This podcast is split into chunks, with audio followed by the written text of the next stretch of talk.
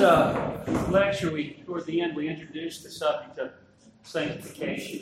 En la hora pasada comenzamos o, o- o iniciamos el sujeto de la santificación And now, as we begin to open this up a little bit more detail, y mientras que desarro- desarrollamos el tema más, here's the main outline. esto es el bosquejo, First, we'll consider what is called definitive sanctification. primero vamos a considerar la santificación definitiva Then we'll consider progressive sanctification, y la santificación progresiva and then finally the means of sanctification. y finalmente los medios de la santificación.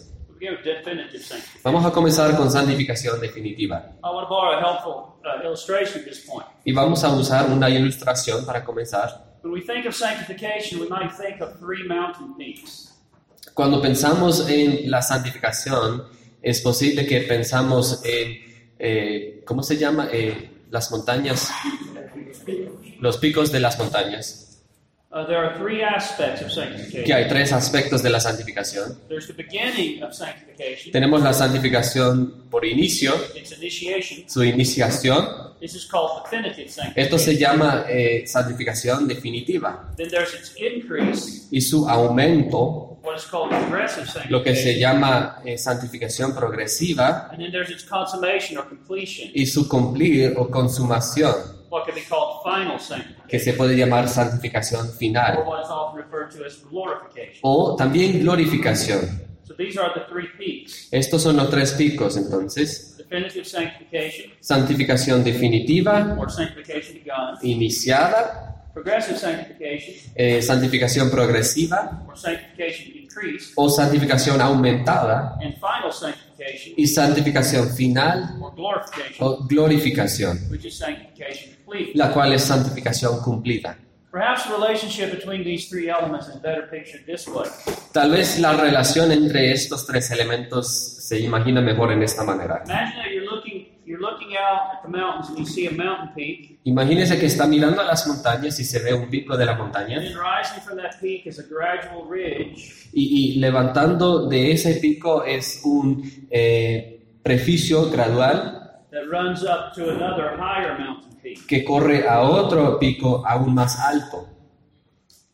Well, the first peak, think of definitive sanctification. El primer pico pensamos en la santificación definitiva The long ridge running up at a gradual incline is like progressive y el espacio de inclinación se llama progresiva And then the, santificación the highest peak is final y el pico más alto sanctification. se llama santificación final o glorificación. We're going to begin by looking at the first peak. Entonces vamos a comenzar con el primer pico, The beginning of sanctification is definitive sanctification. la iniciación de santificación definitiva. Now, definitive means speaks of a decisive, once and for all act. Ahora, definitiva quiere decir que un acto decisivo una vez para siempre. Now, when we speak of sanctification, we, we usually think of it as the process by which a believer is gradually transformed. Cuando hablamos de santificación, generalmente pensamos del proceso por el cual el creyente es transformado gradualmente Heart, mind, will, and en conduct. corazón, mente, voluntad, conducta. Transformado, conformado más a la obra o la voluntad de Dios en la imagen de Cristo. Y es apropiado, es bíblico para utilizar la palabra santificación, santificación en este proceso de transformación, como veremos.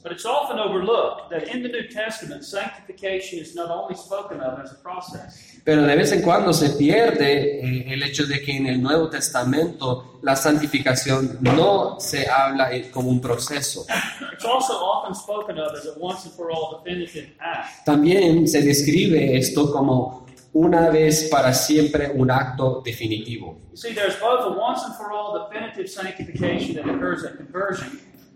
A ver que hay, un, eh, hay una santificación definitiva que ocurre una vez para siempre and a progressive sanctification which grows out of it y la progresiva que crece de aquella and definitiva continues throughout the course of the Christian life. y que continúa a través de la vida cristiana.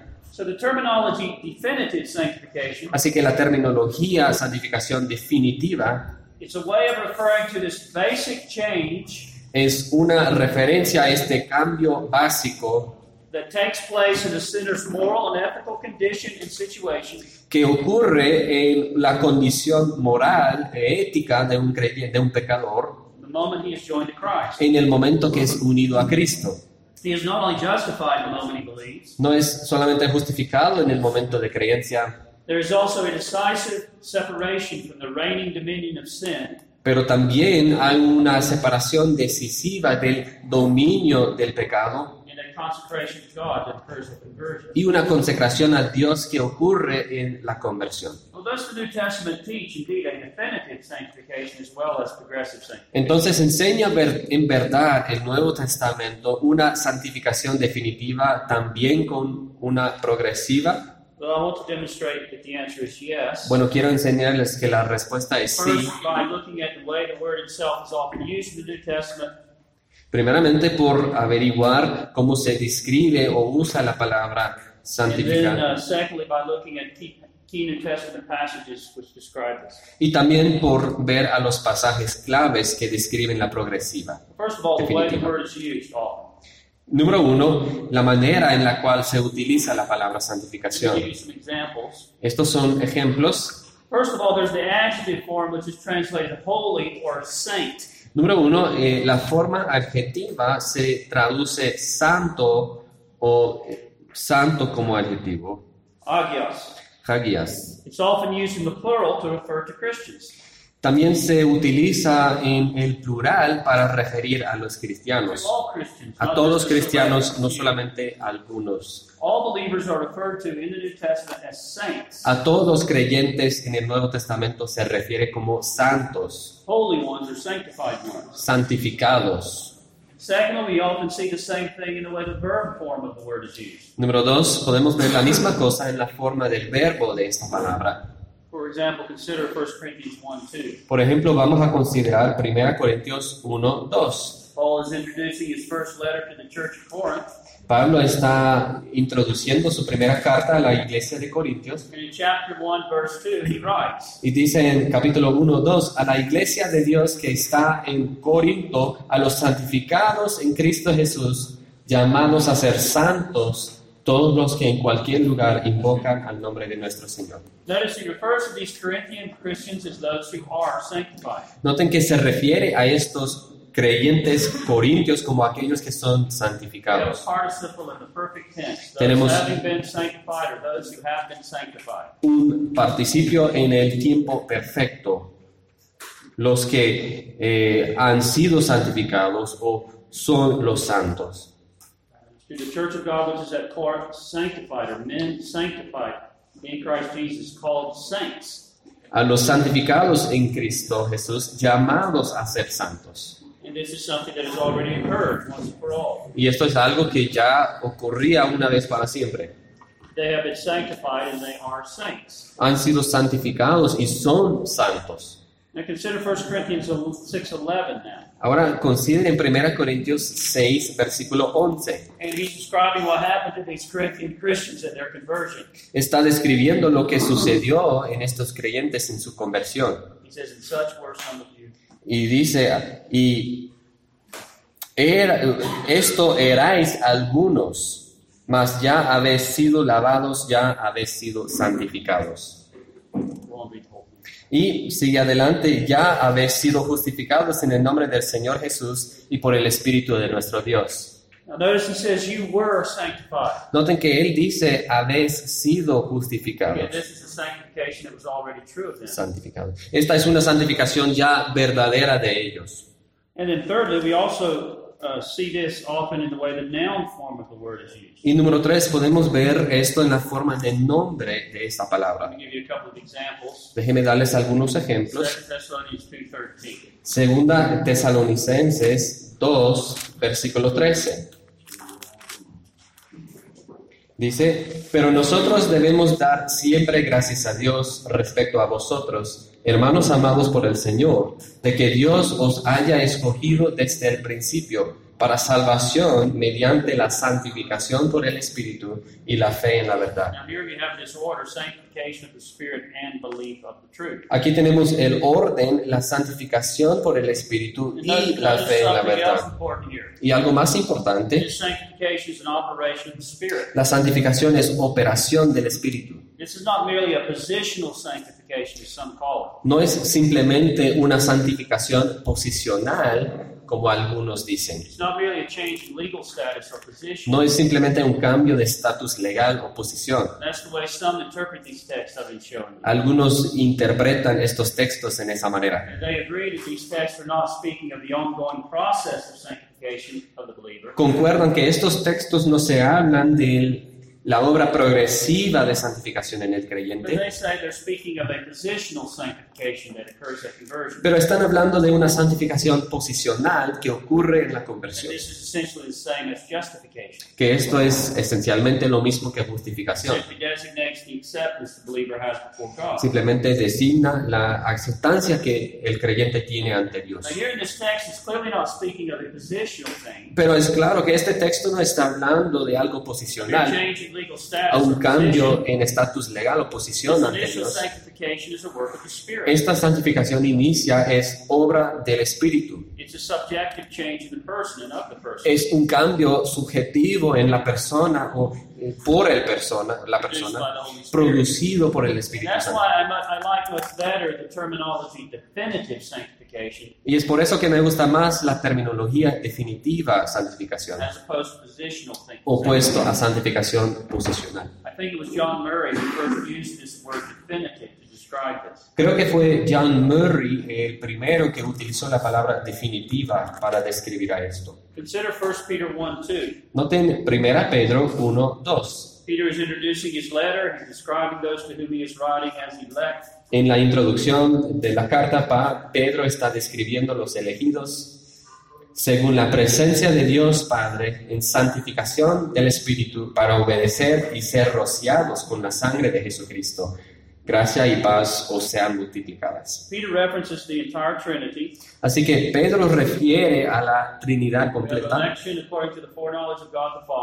Tenemos eh, elección según eh, la predestinación del Padre. We have sanctification of the Spirit, Tenemos santificación por el Espíritu. and we have sprinkling of the blood of Jesus Christ. Y tenemos eh, rociar con la sangre del Señor Now, Jesucristo. notice the order here. Noten el orden. This is not a progressive sanctification that follows conversion being referred No to. es una santificación progresiva que sigue después de la conversión. This is an initial sanctification that occurs at conversion. Es santificación inicia que ocurre en la conversión. A sanctification that is for obedience Santificación que es para obediencia and is joined to the sprinkling of the blood of Jesus. y juntada al rociar de la sangre de Cristo. sanctification by the Spirit, followed by the preposition ace, Tenemos santificados por el Espíritu seguidos por la preposición es with the, the accusative. con el acusativo. Sanctification by the Spirit into or unto or with this goal or intention of obedience. Santificación por el Espíritu en o hacia o con este eh, gol o intención de obediencia y rociarse de la sangre de This Cristo. Y noten otra vez que esta es obra del Espíritu. Es obra del Espíritu dando obediencia. Now, all of these uses of the word in its adjective, verb, and noun form force us to the conclusion. Ahora, eh, los usos de esta palabra en sus formas adjetivas, de verbo, de nombre, nos llaman a la conclusión that sanctification is not to be thought of exclusively in terms of a progressive work. que no se debe pensar de la santificación exclusivamente como una obra Now, progresiva. sanctification is, in one sense, to be thought of as a progressive work, as En un sentido, podemos pensar que la santificación es una obra progresiva, but not only in that way. pero no solamente en esa manera. These texts point to some decisive action that occurs at the very inception of the Christian life. Estos textos nos apuntan a una acción decisiva que ocurre en el, la eh, concepción de la vida cristiana. Y que caracteriza a todos creyentes verdaderos. Pero vamos a seguir adelante. No solamente se puede ver la santificación definitiva en el uso de la palabra, pero también en algunos pasajes claves en el Nuevo Testamento que describe la conversión.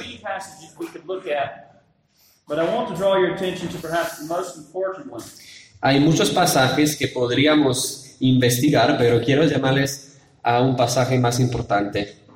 This passage is, is one of a number of passages that show us that progressive sanctification is built on a definitive sanctification that occurs at conversion. Esto es un pasaje que muestra que la, de, la santificación progresiva se edifica sobre la santificación definitiva que ocurre en la So conversión. we're going to look at Romans 6, Romanos 6, 1 to 13. 1 hasta 10, 13.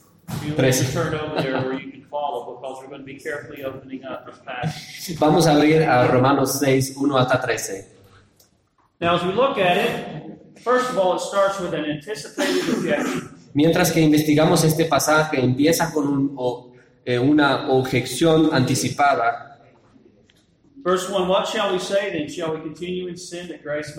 Versículo 1, ¿qué pues diremos? ¿Perseveraremos en el pecado para que la gracia abunde? Paul, as you'll know, has just demonstrated in Romans 3:21 to 5:21 Pablo había demostrado en Romanos 3, 21 hasta 5, 21 that our righteous standing and acceptance with God is not based on our own works, que nuestro parecer en justicia eh, y aceptancia ante Dios no se basa en nuestras it's obras, based on the redemptive work of Jesus sino en la obra redentora de Jesucristo. setting forth the glorious doctrine of justification by grace alone, through faith alone, in Christ alone. Ha estado poniendo la doctrina gloriosa de justificación por gracia solamente, por fe solamente, en Cristo solamente. But now in chapter 6, verse 1, Pero ahora en capítulo 6, versículo 1, he anticipates an objection to this doctrine él está esperando eh, algo en contra de esta doctrina, or a potential abuse of this doctrine by wicked men. un abuso de esta doctrina por los hombres impíos.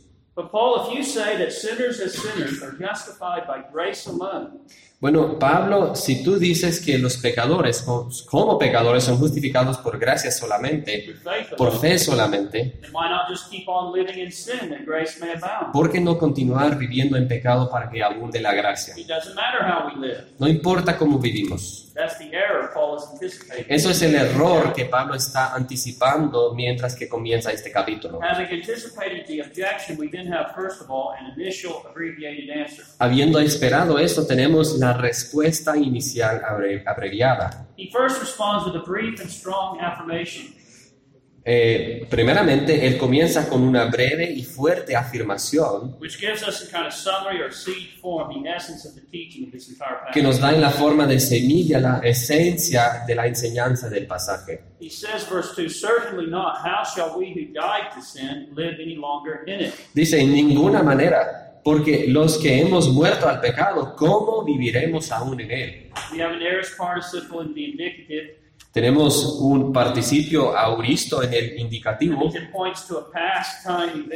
que eso se refiere a un evento en el pasado. There was a specific point in the past when this death occurred. Había un punto específico en el pasado cuando ocurría esta muerte. How shall we who died to sin live any longer in it? ¿Cómo podemos nosotros, que hemos muerto al pecado, vivir en él? Pero noten dos cosas de esta afirmación. First of all, Paul gives us a fact. Primero, Pablo presenta un hecho. The fact is simply this El hecho es esto, We, that is the people of God, believers, que nosotros, el pueblo de Dios, los creyentes, have died to sin. hemos muerto al pecado. We died to sin. And secondly, Y dos, in this verse, he underscores the inescapable result issuing from this fact. Y, y Pablo, número dos, enfatiza el resultado claro de este hecho.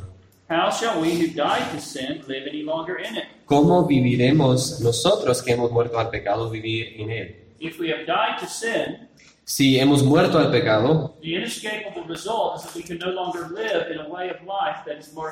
el resultado tan claro es que no podemos vivir jamás en una manera marcada por el pecado. Entonces eso levanta muchas preguntas, ¿no? De esta respuesta, eh, respuesta abreviada, he moves on now to give us secondly in verses 3 to 10 an extended explanation. sigue para dar una explicación extendida. I'm going to follow a method of outlining and approaching this passage that's not original with me, but I found it very helpful. Vamos a seguir un método del bosquejo y estudio de este pasaje que no es original con hermano. teaching. y llegar al corazón de la enseñanza del with. Por lo menos darnos un bosquejo para aprender del pasaje. Vamos a usar cuatro preguntas. You can think of these four questions as like crowbars that we're going to use to pry open the meaning of the passage. Y podemos eh, pensar de estas preguntas como herramientas para usar, para abrir y buscar, es- hallar estas respuestas, Main lines of thought. los pensamientos First of principales. all, Número uno, how did we believers die to sin? ¿Cómo nosotros creyentes hemos morido o hemos muerto al pecado? Paul answers that question by saying that we died to sin in the dying of the Lord Jesus Christ. Pablo contesta esa pregunta por decir que hemos muerto al pecado por la muerte de Cristo Jesús. Cuando Cristo murió, los creyentes en algún sentido importante murieron en Él y con Él. Y también, como vemos eh, después, eh, fuimos resucitados con Él y hechos vivos en Él. Now, notice anticipating this question, how did we die to sin? Paul mentions baptism in verses 3 and 4. Entonces, anticipando esta pregunta, Pablo menciona bautismo en versículos 3 y 4.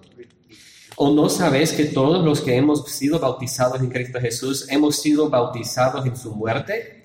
Porque somos sepultados juntamente con Él para muerte por el bautismo, a fin de que como Cristo resucitó de los muertos por la gloria del Padre, así también nosotros andemos en vida eterna. So, Paul appeals to the significance of their baptism. Así que Pablo apela al, al significado de su bautismo. Your baptism signified your identification with Christ, your union with Christ. Tu bautismo significó tu identificación con Cristo o tu un- unión con Cristo en su muerte y resurrección. Obviously, Paul is not teaching baptismal regeneration. Obviamente Pablo no está enseñando la regeneración por el Well, bautismo o que el bautismo en sí mismo le salva. Eso puede contradecir completamente todo lo que Pablo estaba enseñando hasta este punto en cuanto a la justificación por fe.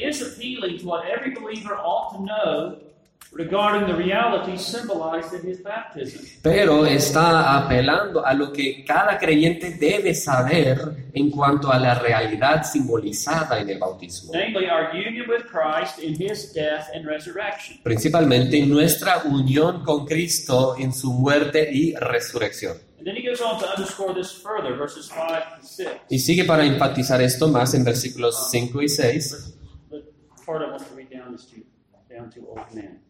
Porque si fuimos plantados juntamente con Él en la semejanza de su muerte, así también lo seremos en la de su resurrección, sabiendo esto que nuestro viejo hombre fue crucificado.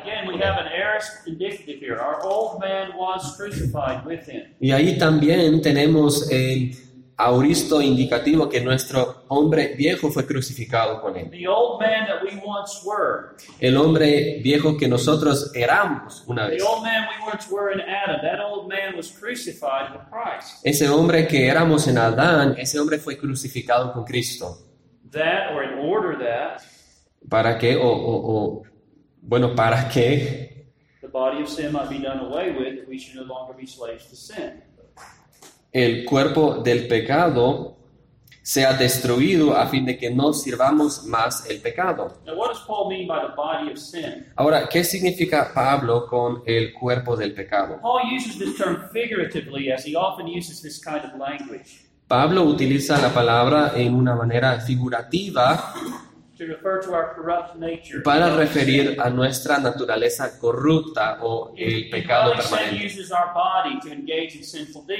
El pecado permanente utiliza nuestro cuerpo para meternos en eh, hechos pecaminosos. So this kind of language, body of sin, the flesh, our members, Entonces este lenguaje, el cuerpo del pecado, la carne, nuestros miembros, is, often used by Paul in his epistles as a metaphor for our corrupt nature. lo utiliza Pablo para referir a nuestra naturaleza corrupta. For example, Paul speaks in Colossians 2.11 of putting off the body of the sins of the flesh. Por ejemplo, Pablo dice en Colosenses 2.11 de echar de vosotros el cuerpo pecaminoso carnal. He tells us in Colossians 5, uh, 3, 5, to mortify therefore your members. Nos dice among the earth." en Colosenses 3.5, pues, hacer morir lo terrenal en And then he vosotros. goes on to give a list of various body parts. Y sigue para dar una lista de miembros del cuerpo.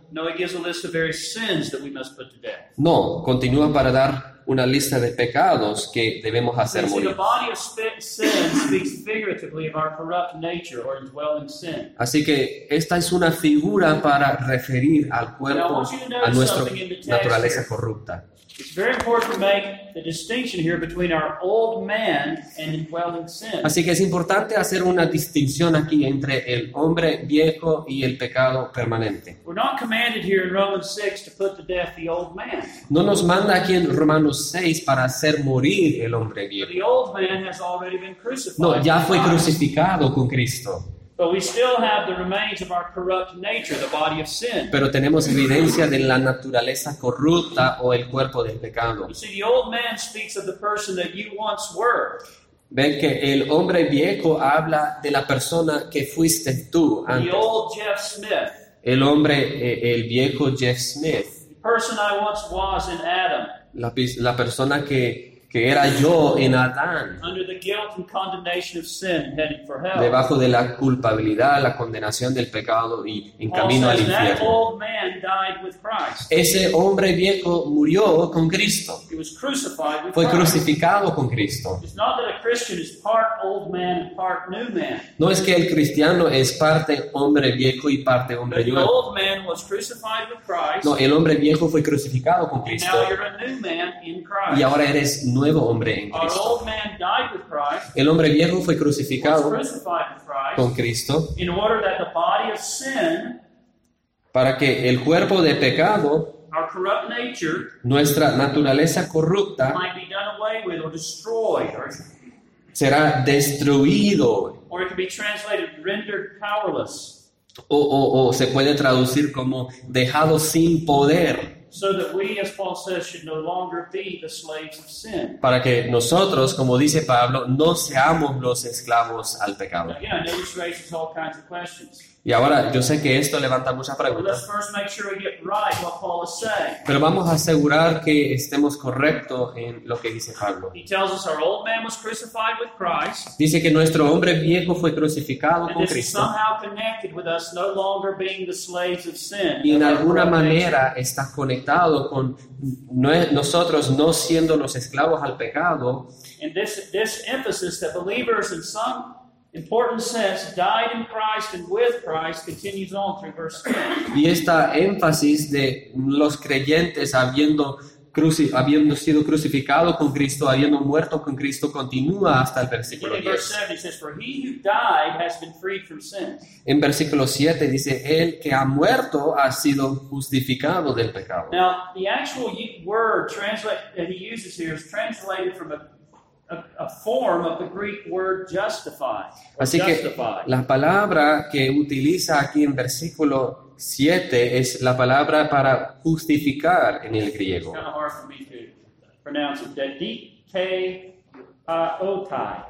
Dedique, kaio, utai. You can see that that's similar to dikeos. Es similar a la palabra dikaios, Dikeosune. Dikausune. Those are the words for justification. Las palabras para justificación. Esta es otra forma de esa palabra.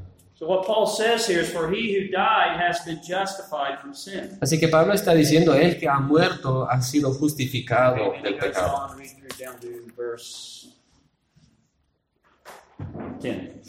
On, read through down to verse 10. Entonces, si seguimos en versículo 8, si morimos con Cristo, creemos que también vivire- viviremos con Él, sabiendo que Cristo, habiendo resucitado de los muertos, ya no muere. La muerte no se enseñorea más de Él, porque en cuanto murió, el al pecado murió una vez por todas, mas en cuanto vive, para Dios vive.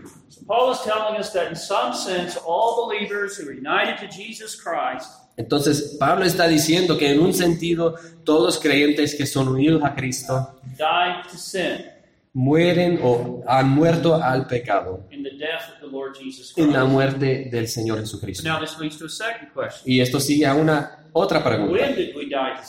¿Cuándo morimos al pecado? Or we could ask it this way when did we die with Christ? O pod- podríamos preguntar, ¿cuándo morimos con Cristo? Well, in one sense, we died with Christ when he died. Bueno, en un sentido, morimos con Cristo cuando Él murió. Jesus was dying as our substitute and representative even before we existed. Jesús estaba muriendo como nuestro sustituto, aunque aún antes de que nosotros existimos. But we don't actually die with him in our legal position and standing before God until our conversion. Pero no actualmente morimos con Él en nuestra posición legal hasta nuestra conversión. Our old man was crucified with him as a completed past action Nuestro hombre fue crucificado con Él con, como un acto completo en el pasado In that moment, we were joined to him by y en ese momento fuimos unidos a Él por fe, what is signified in our baptism. lo que significa el bautismo. And we as Baptists practice immersion in baptism. Nosotros practicamos la You can inmersión, very clearly see that picture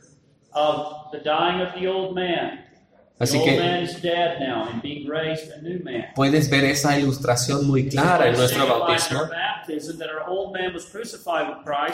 As a completed past action. que el hombre es eh, muerto, sepultado y levantado con Cristo como un acto hecho en el pasado una vez, In the moment we were joined to en el momento en que fuimos unidos a Cristo por fe. Paul uses the aorist indicative. This has occurred once and for all when we were united to Christ by faith. Acuérdese que Pablo utiliza el indicativo auristo, que esto pasó una vez cuando fuimos unidos a Cristo. What does it mean to die to sin in the death of Christ? Número tres, ¿qué significa morir al pecado en la muerte de Cristo? Well, it's my understanding of this passage that Paul is speaking of our justification. Bueno, es mi entendimiento en este pasaje que Pablo está hablando de nuestra justificación cuando fuimos unidos a Cristo. You see, before that, we were under the guilt and condemnation of sin by virtue of our union with Adam. Antes de eso, nosotros estuvimos bajo la culpabilidad y la condenación del pecado por virtud de nuestra unión con, con Adán, Paul had just taught at the end of chapter 5. como Pablo había enseñado al final del capítulo 5.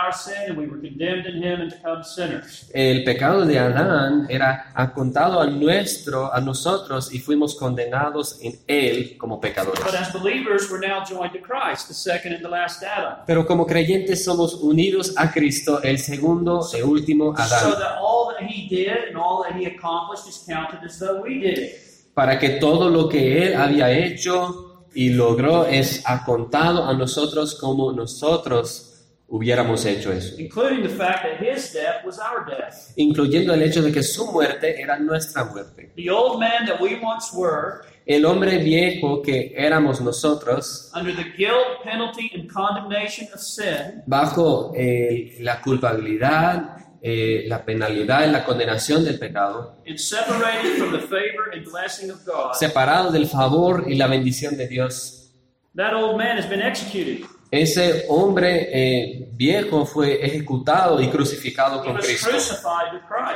crucificado con Cristo. Christ acted in our place. Cristo actuó en nuestro lugar. He took our punishment, our guilt.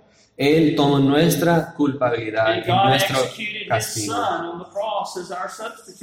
Y, y Dios ejecutó a su Hijo en la cruz como nuestro sustituto, para que no hay culpa, ni castigo, ni condenación para nosotros. Porque ya hemos sido castigados en nuestro sustituto. Ya hemos muerto, We've already been crucified. ya hemos sido Christ. crucificados en Cristo. Our old man has already been put to death in the dying of our Savior. El hombre viejo ya ha muerto en la muerte de nuestro Señor. what I pointed Salvador. out earlier concerning verse 7. Recuerden lo que nosotros notamos antes en versículo 7. For he who has died has been justified. El que ha muerto ha sido justificado del pecado. Because by his death, excuse me, by his death we are justified. Por su muerte somos justificados, Because the old man we were in Adam under the guilt and condemnation of sin Porque el hombre viejo que éramos en Adán bajo la culpa y condenación del pecado. Fue crucificado con él. El pecado no puede condenar a nosotros, ni amenazar a nosotros con muerte eterna y condenación, maldición, porque ya hemos muerto, ya fuimos crucificados con Cristo. But thankfully, not in ourselves, but in Christ. Gracias no en nosotros mismos, pero en Cristo, porque Él cargó esa muerte por So we nosotros. died in Him. Así que nosotros morimos en Él. All right, now someone says, okay, Tal vez alguien dice, ok, but what does that have to do with the Christian no longer living in sin? Verse 2. pero ¿qué tiene que ver eso con el creyente no vi- viviendo en pecado? And no longer being a slave of sin, verse 6. y no siendo un esclavo del pecado. ¿Cuál es la conexión? Well, this brings us to the fourth question. Nos trae la cuarta pregunta. The fourth question is this La cuarta pregunta es, What always accompanies this dying to sin? ¿qué acompaña siempre este morir al pecado? And the answer is that union with Christ in his death also always involves union with Christ in his resurrection. La respuesta es que la unión con Cristo en su muerte siempre involucra la unión con Cristo en su resurrección. Christ's work is one. La obra de Cristo es única. His death and resurrection cannot be separated. No se puede separar su muerte y su If resurrección. we are in union with him in his death, Si estamos en unión con Él en su we muerte, must also be in union with him in his resurrection. es más, debemos estar en unión con Él en su resurrección. Notice how Paul brings the two together in verses 3 to 4. Noten la conexión de Pablo en versículos 3 y 4. ¿No sabéis que todos los que hemos sido bautizados en Cristo Jesús hemos sido bautizados en su muerte? Porque somos sepultados juntamente con Él para muerte por el bautismo, a fin de que como Cristo resucitó de los muertos por la gloria del Padre, así también nosotros andemos en nueva vida. That just as Christ was raised from the dead by the glory of God, even so we also should walk in newness of life. Que exactamente como Cristo fue resucitado a la vida, nosotros andamos en vida nueva. Versículo 5. Porque si fuimos plantados juntamente con Él en la semejanza de su muerte, así también lo seremos en la de su resurrección. Verse 8. Y versículo Now, if 8. we die with Christ, we believe that we shall also live with him. Si morimos con Cristo, creemos que también viviremos con Él. Now, why is this important? ¿Por qué es importante esto? Este hecho de estar unido con Cristo en su muerte y su resurrección. Well, this is the reason Paul is telling us that we're no longer the slaves of sin. Esta es la razón, dice Pablo, por la, dice Pablo, por la cual no somos esclavos al pecado. Cristo, habiendo cumplido la obra de la salvación, se levantó de los muertos y sucede su resurrección por el poder del Espíritu It Santo. Fue su entrar a una nueva vida por el Espíritu. Entonces, creyentes siendo unidos a Él, receive that same Spirit by which Christ was raised from the dead. reciben el mismo Espíritu que levantó a, los cre- a Cristo de We los enter muertos. into a new life by the Spirit. Entramos a una vida nueva por el Espíritu. spiritual life in which sin no longer reigns over us. Una vida espiritual en, lo- en la cual el pecado no tiene dominio sobre nosotros. Ven que por causa de que nuestros pecados han sido expiados and our old man has been crucified with Christ, y el hombre viejo fue crucificado, the barrier that existed between us and God has been removed now. el impedimento que existía entre nosotros y Dios ha sido And removido. now we receive the blessings Y ahora recibimos las bendiciones de Dios, incluyendo el don del Espíritu. And by this power of the Spirit, we are enabled to walk in newness of life. Y por el poder del Espíritu nos capacita para caminar en vida nueva. Uh. Esto es exactamente como Pablo lo dice en capítulo He 7, says, "We have versículo died to 6. Which we were held by." Let me just pause there. We were held by the condemnation of sin and the law and its condemnation that was over, hanging over us and condemning us to hell. Dice, por haber muerto para aquella en que estábamos sujetos, y esa es la ley, su condenación sobre nosotros. so that we should serve in the newness of the Spirit. De modo que sirvamos bajo el régimen nuevo del Espíritu. It's the same thing Paul's referring to in Romans 8 1 and 2. Es la misma cosa a que se refiere Pablo en Romanos 8, 1 y 2. Therefore, there is now no condemnation to those who are in Christ Jesus. Then notice down in verse 2 No hay ninguna condenación para los que están en Cristo Jesús, For the law of the Spirit of life in Christ Jesus has made me free from the law of sin and death. Porque en Cristo Jesús me ha librado, o la ley del Espíritu de vida en Cristo me ha librado de la ley del pecado y la muerte. Y versículo 4. That the righteous requirement of the law might be fulfilled in us who do not walk according to the flesh. Para que la justicia de la ley se cumpliese en nosotros, que no andamos conforme a la carne, sino conforme al Espíritu.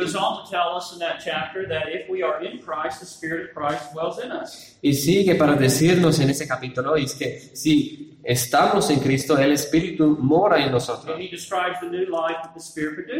Y describe a la nueva vida que el Espíritu produce en nosotros. So Paul is telling us here in Romans 6, Así que Pablo nos está diciendo en Romanos 6, and this is what's important to get. y esto es importante comprender, He's telling us that our justification in Christ está diciendo que nuestra justificación en Cristo inevitably produces sanctification also, va a producir la santificación también, because it brings us into this new realm of the Spirit's power. porque nos trae a esta experiencia del poder del Espíritu. It was our guilt and our sin that separated us from God. Fue nuestra culpa y nuestro pecado las que nos separó de Dios, And that includes the fact that it separated us from the life-giving Spirit. of God. incluyendo el hecho de que nos separó de la, del Espíritu de Dios que nos dio, nos dio vida.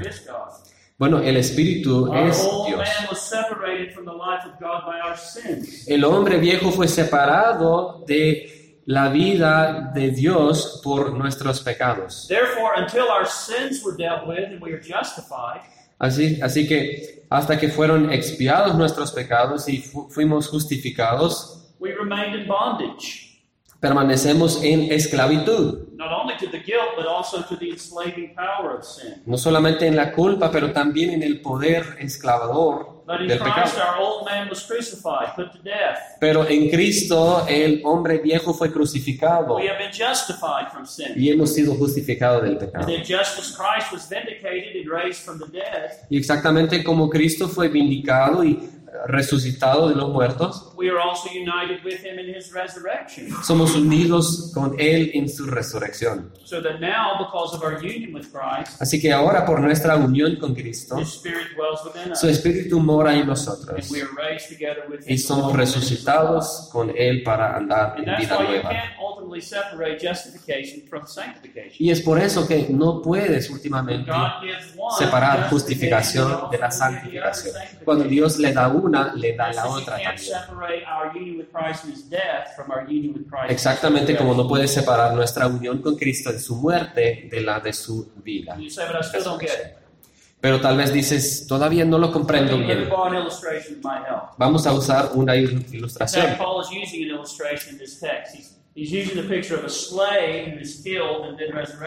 De hecho, Pablo está usando una ilustración de un esclavo que es matado y después resucitado. That's a picture of us, he says. We were slaves of sin who died with Christ. Esa es una figura de nosotros, que éramos esclavos del pecado, que murieron con Cristo, Now we've been resurrected with Christ to a new life. pero hemos sido resucitados con Cristo a la nueva vida. No más bajo el amo que, que estaba encargado de nosotros. John. Ahora hay otra ilustración, si alguien puede leer en este texto. Uh, what, what'd you I asked somebody to read. Okay, yeah, read that loud and clear. En voz alta, por favor. Supongamos que hay un hombre llamado John Holmes, un creyente cristiano anciano, que está orando al- mirando hacia atrás en su larga vida. Su carrera se divide por su conversión en dos partes. El viejo yo, yo comento el viejo Jones Jones antes de su conversión, el nuevo hombre. Jones Jones después de su conversión. El viejo y el nuevo hombre no son las dos naturalezas de John Jones son las dos hispanas de su vida, separadas por el nuevo nacimiento. En la conversión representada en el bautismo, John Jones, el viejo yo, murió por la unión con Cristo en su muerte. La culpa y la pena de su pecado para siempre. Al mismo tiempo, John Jones resucitó de la muerte con Cristo. Un hombre nuevo, para vivir una nueva vida para Dios.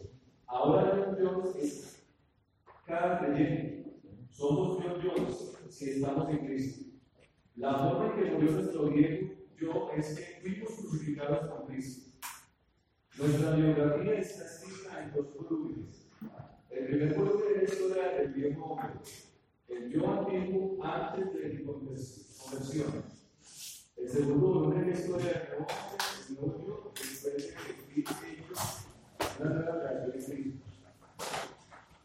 El primer volumen de biografía terminó con la muerte judicial del viejo hombre. Yo era un, yo era un pecador, me decía morir. Yo morí por mi sustituto, con quien me he convertido en uno. El segundo volumen de mi biografía se abrió con mi resurrección, habiendo terminado mi vida anterior, comenzó una nueva vida para Dios. All right, and see, you see, that's what we mean then by the language definitive sanctification. Eso es lo que queremos decir con el lenguaje de santificación definitiva. In Christ, at the moment of our conversion, we died to our old realm of existence. En Cristo, al momento de nuestra conversión, hemos muerto al, a la existencia pasada. That old realm of existence in which we were under the guilt and condemnation of our sins. Esa existencia en la cual fuimos bajo la culpa y la condenación de nuestros And pecados. having died to that, Y habiendo muerto a eso, also been raised with Christ to a new spirit-empowered life of devotion and obedience to our hemos sido res- resucitados con Cristo a una vida eh, por el Espíritu de vida de devoción y obediencia al Señor. Well, we've considered the objection Paul anticipates here. Hemos considerado este, eh, opinión contraria que Pablo anticipa, his abbreviated answer, su respuesta abreviada his extended y su explicación extendida. And now in our next lecture, we'll look at his practical exhortations that are based upon this reality. Y en la próxima hora vamos a ver las exhortaciones prácticas basadas en esta realidad.